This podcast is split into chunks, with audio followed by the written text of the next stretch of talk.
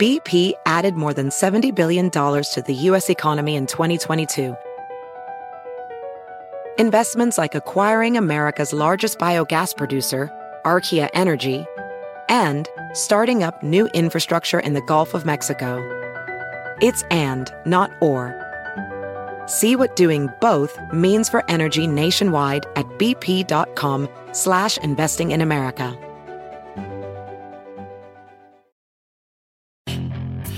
Hacer dinero de manera difícil, como degustador de salsas picantes, o cortacocos, o ahorrar dinero de manera fácil con Xfinity Mobile.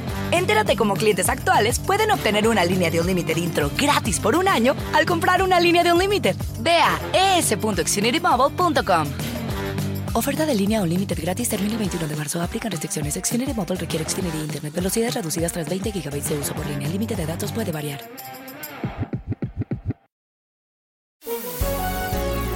Hola, bienvenidos. Estas son las noticias del día en NTN 24. La Corte Constitucional de Ecuador despenalizó el aborto en caso de violación. La medida es histórica en el país, donde hasta ahora solo estaba permitido si la vida de la mujer está en peligro o si el embarazo es producto de abuso sexual a una persona con discapacidad mental. Hablamos con Raquel Godos, subdirectora editorial de la agencia de noticias F en América Latina, sobre la magnitud de esta decisión. Desde el punto de vista de la mujer, creo que, es muy importante saber que al menos eh, no te van a obligar a tener el hijo de, tu violador, ¿no? Y suena tan duro como es. Me parece que también es una buena noticia para Ecuador que su nuevo presidente, eh, Guillermo Lasso, pese a ser eh, contrario al aborto y tener ciertas posturas bastante conservadoras en ese sentido, eh, decida em, ponerse del lado de las instituciones de poderes. Creo que no siempre en América Latina vemos ese tipo de gestos y es una buena noticia para Ecuador y también para sus vecinos que cuenten con un presidente que eh, tiene esa, esa, sensibilidad acerca por lo menos de, la separación de poderes y de la laicidad del Estado, que también es muy importante haberse manifestado eh, católico y haber hecho campaña también eh, con su fe. Termina el mes del niño y en México hay muy poco que celebrar. Hay por lo menos 20 millones de menores que viven en la pobreza. Además, 60% de ellos reciben castigos corporales y humillantes en sus casas como forma de crianza. ¿Qué medidas está tomando el gobierno nacional y qué más puede hacerse? Responde José Lugo, oficial de protección de Save the Children en este país.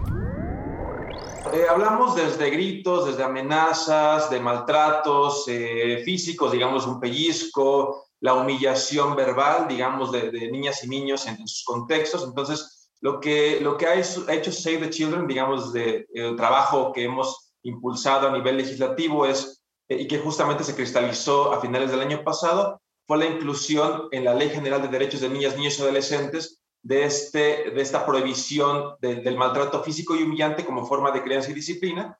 Claro que esto es un primer paso, ¿no? Requerimos impulsar políticas públicas que puedan realmente operativizar estas reformas, pero claro, hay un abanico muy grande, digamos, desde estos pellizcos, cachetadas, gritos, humillaciones, que afectan no solamente la integridad física de niñas y niños, sino también eh, la situación psicoemocional, eh, afectan su desarrollo. Muchos niños generan eh, estrés postraumático, estrés tóxico, diferentes afectaciones que van a tener un impacto negativo en su, en su vida.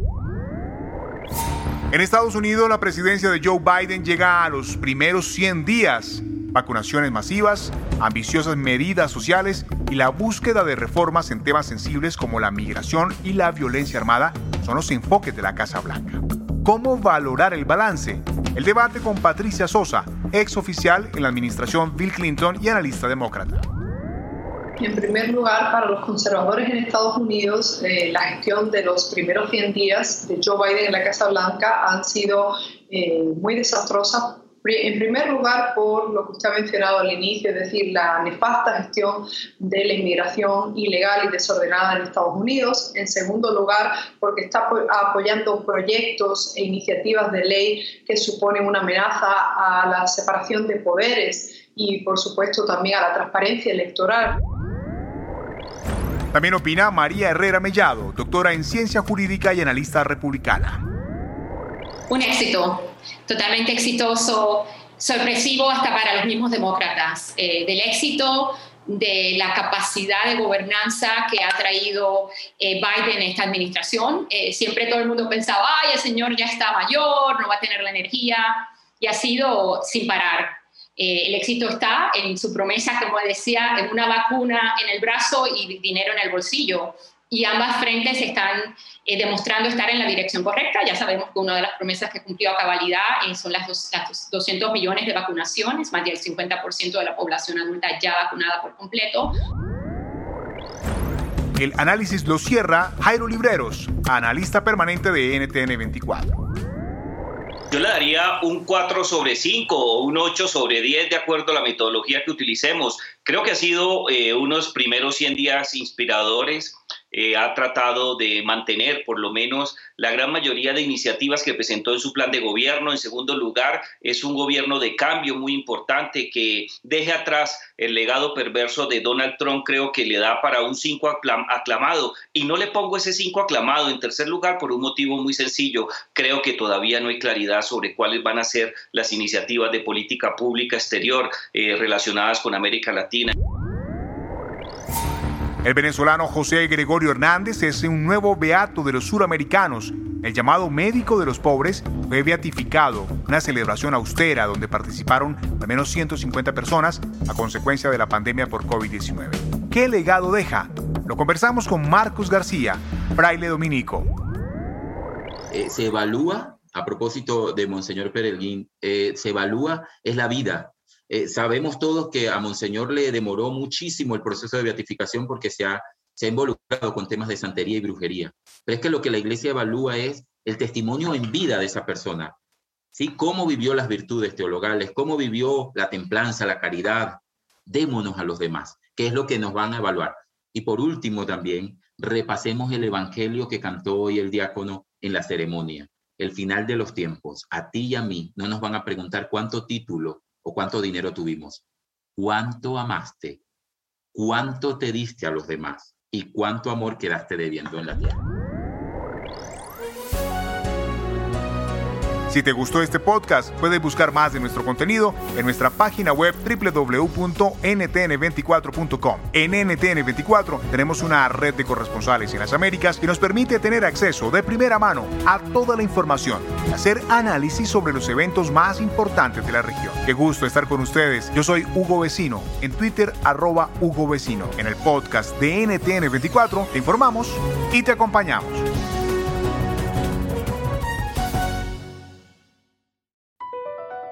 BP added more than $70 billion to the U.S. economy in 2022.